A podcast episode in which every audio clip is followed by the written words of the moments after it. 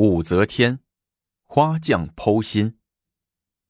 阴雨天，皇四李旦正站在窗前发呆，见来俊臣等一帮土匪凶神恶煞似的闯进店来，吓得李旦一屁股跌坐在旁边的太师椅上，结结巴巴的问：“你，你们想干什么？”来俊臣唰的一下抖开手中的圣旨，说：“臣奉旨办案，如有不从，先斩后奏。”你。来俊臣毫不客气地指着皇四殿下李旦说：“待在这屋子里别动，其余的人一律跟我到偏殿里过堂。”来俊臣一挥手，打手们开始驱赶太监宫女们。小德子不愿走，说：“我是专门照顾皇四殿下的，我哪儿也不能去。”话音刚落，脸上就挨了王弘毅一个大嘴巴。王弘毅恶狠狠地指着小德子说。老子先拿你开刀，头一个过堂的就是你。小德子只好随着人群到偏殿候审去了。来俊臣留下几个打手，虎视眈眈的看住李旦，自己则来到旁边的偏殿，设起大堂，一字摆开刑具，开始大发淫威。第一个被揪上来的果然是小德子，也不审，也不问。王一红把一把竹签往地上一抛，喝道：“先给我狠揍一顿再说！”打手们一脚把小德子踹翻在地，抡起灌了沙子的竹子，劈头盖脸的打将起来。那装沙子的竹子打人不见外伤，唯有内伤，让你有嘴难辩，有苦道不出。刚开始还一五一十的查着数，最后打的兴起，连数也不查了。身体瘦小单薄的小德子被打得满地乱滚，哭叫着举手告饶：“叔叔大爷，别打我了，叫我说啥俺都说，千万别再打了。”来俊臣一挥手说：“既然告饶，带下去，问他的材料。”下一个，又一个太监被带了上来，照例是一顿毒打，照例是连连告饶，被带下去。问材料了。酷刑之下，罕有勇夫。东宫的太监宫女们不胜楚毒，咸喊屈打成招，妄引李旦入案。这时，女皇身边的赵公公奉女皇命令来到东宫，看看案子审问的怎么样了。来俊臣无不得意的对赵公公说：“很顺利，无比顺利。皇嗣李旦反事实，不过。”为了慎重起见，为了对皇四本人负责，本大人决定将东宫里的人一个一个过滤，直到全部指认皇四谋反为止。来俊臣说着，问王弘毅：“还有什么人没过堂啊？”“啊，差不多都过了。”王弘毅说：“呃，可能后院还有一个花匠没有来，此人终日在后院侍弄花草，审问他意义不大。”“什么意义不大？”来俊臣看了一下赵公公，说：“任何蛛丝马迹都不能放过。”哎，是是是。王弘毅一招手，两个门口的打手到后院把太常工人花匠安金藏带到偏殿。有赵公公在场，来俊臣不便上来就打。他背着手踱到安金藏的跟前，假惺惺的问：“你叫什么名字？皇嗣谋反的事？”大家都已经承认了，你是怎么想的？用不着本大人多费一些周折了吧？安金藏一手道：“呃，小人安安金藏，乃东宫太常花匠。皇嗣殿下谋反一事，实属子虚乌有。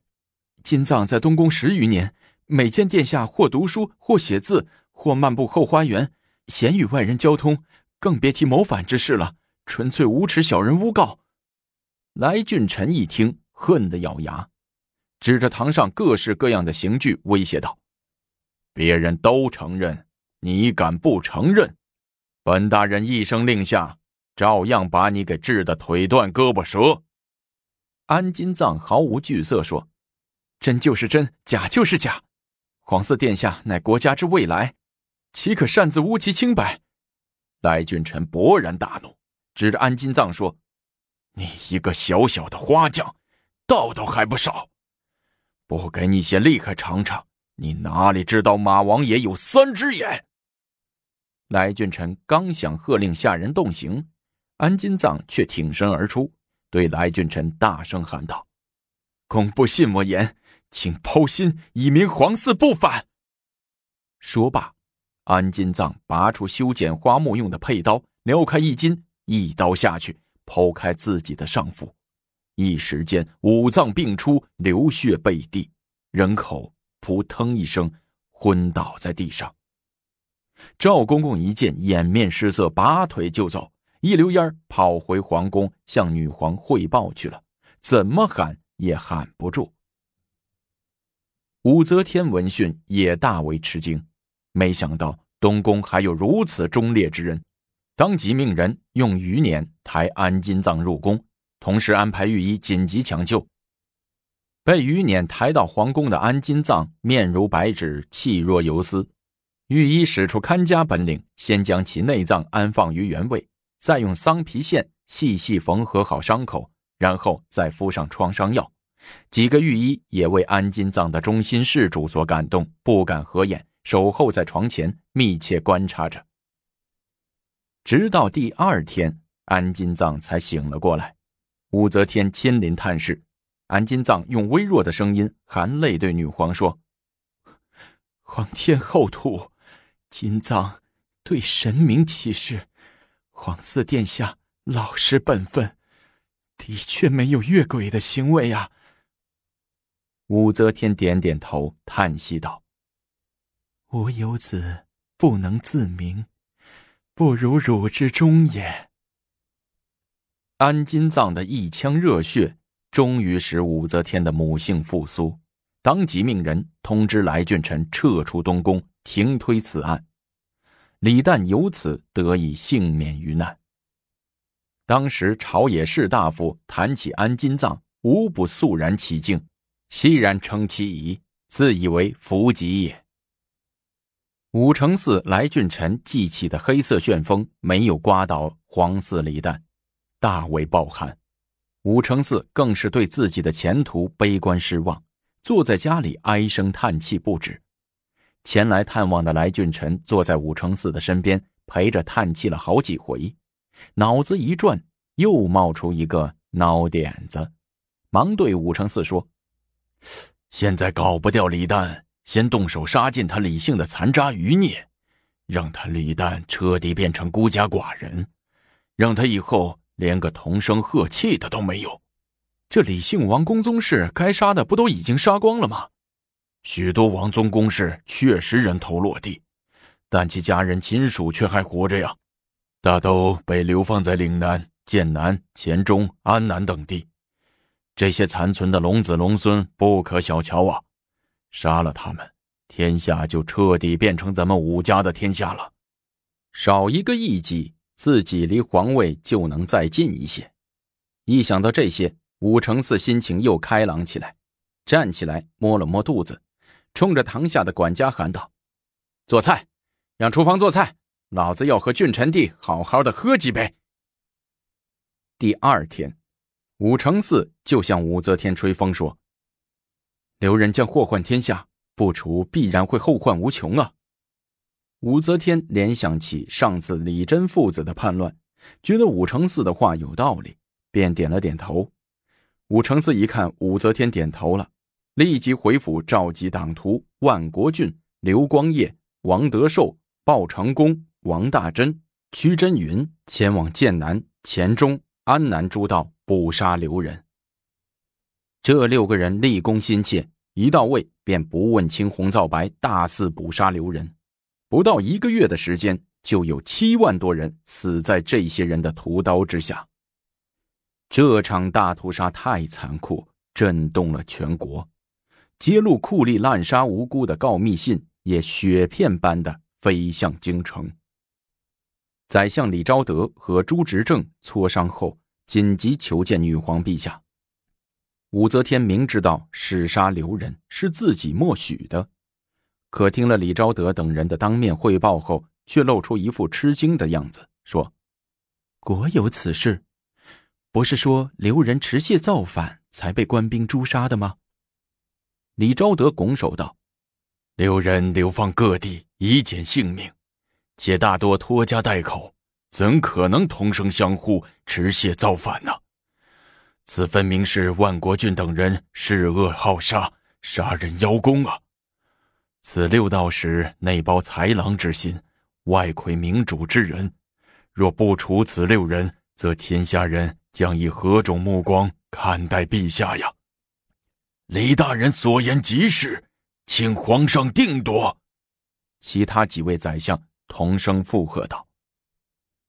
武则天半天不吱声，心想：包藏叛心的人已被诛离，是应该安抚天下人心了，不然有失人主形象。打定主意，武则天说：“如何处理万国郡等，安慰节后节仪？”朱执政可拟个旨与朕看。五月的一个晚上，清风习习，天上繁星点点。丽景门内的推事院内一间屋子里，却是一片乌烟瘴气，狂笑声、猜拳行令声不绝于耳。武承嗣、来俊臣在这里设宴招待刚刚归来的武道士刘光业、王德寿、报恩公。王大珍、屈真云、刘光业求官心切，席间凑近武承嗣问：“魏王，我杀的人最多，明天见见皇上，不知皇上会封我什么官啊？”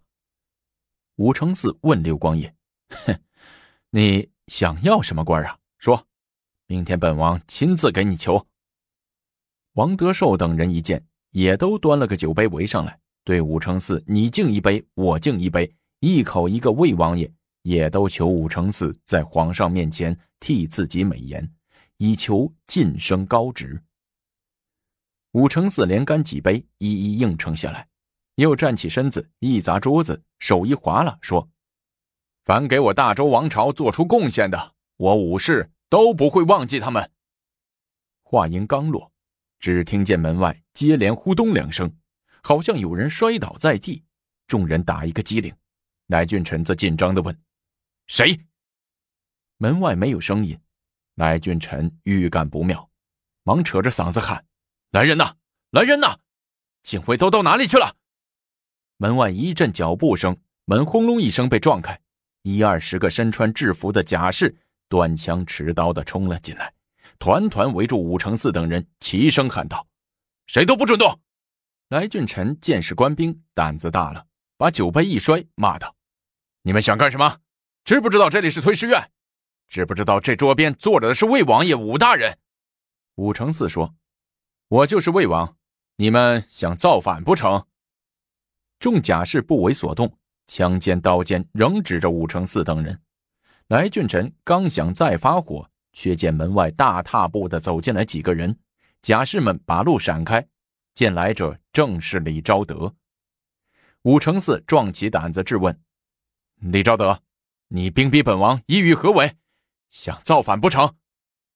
李昭德也不理他，只是冷冷的看了他一眼，展开手中的圣旨，念道：“奉天承运，皇帝诏曰：朕前发六道使安慰留人，和使者不晓朕意，擅加杀害，身为酷暴。其折杀留人，使病所在所需，将致害留人处斩之，以快亡魂。”诸留人未死或他事系者，减家口放还。宣读完圣旨，李昭德命令贾氏，把万国俊、刘光业、王德寿、鲍文公、王大珍、曲真云六人给我绑起来。刘光业等六道士一听就傻了眼了，这功还没请，官还没升呢，自己反而要当替罪羊，被拿去开刀了。这不是倒了八辈子血霉了吗？眼见着甲士们拾着绳索冲了上来，刘光业等人忙一齐跪倒在地，向武承嗣求情：“魏王爷，救命啊！这屠刘的事儿，我们可全都是奉命行事啊！”武承嗣也不像先前那样大包大揽了，把脸一扭，眼往一边看，一副事不关己的样子。万国俊也想做局外人，一边躲闪着贾士们的捉拿，一边嚷嚷着：“圣旨上说刘光业等人暴哭，又不包括我，这次我又没去。李昭德对面喝道：“你万国俊是罪魁祸首，罪加一等，捆起来！”万国俊、刘光业等六道士变成了六粽子，被甲士们结结实实的捆了起来。六人也忙不迭的哭娘叫爹，一齐冲着武承嗣来俊臣喊救命。其中，王德寿一头滚在来俊臣怀里，哭叫着：“来大人，你可得救救我呀！这徒留之计可都是你交代给我的，德寿可都是奉命行事啊！”来俊臣生怕被李昭德抓住把柄，登时像蝎子蛰了似的跳了起来，指着王德寿说：“你你胡说啥？胡说没有好果子吃。”来大人，你亲口吩咐我的，多杀有赏。大难临头的王德寿死死扳住王俊臣不放，其他几个人也一起指证来俊臣：“你你们全部都血口喷人！”来俊臣气急败坏的叫道。望着这些丑类们的丑恶表演，李昭德微微一笑，挥手道：“带走，谁是幕后指使，会查清楚的。”杀害了不少忠良的两大恶人终于下线。那么，人心会收服吗？本集播送完毕，我们下集精彩继续。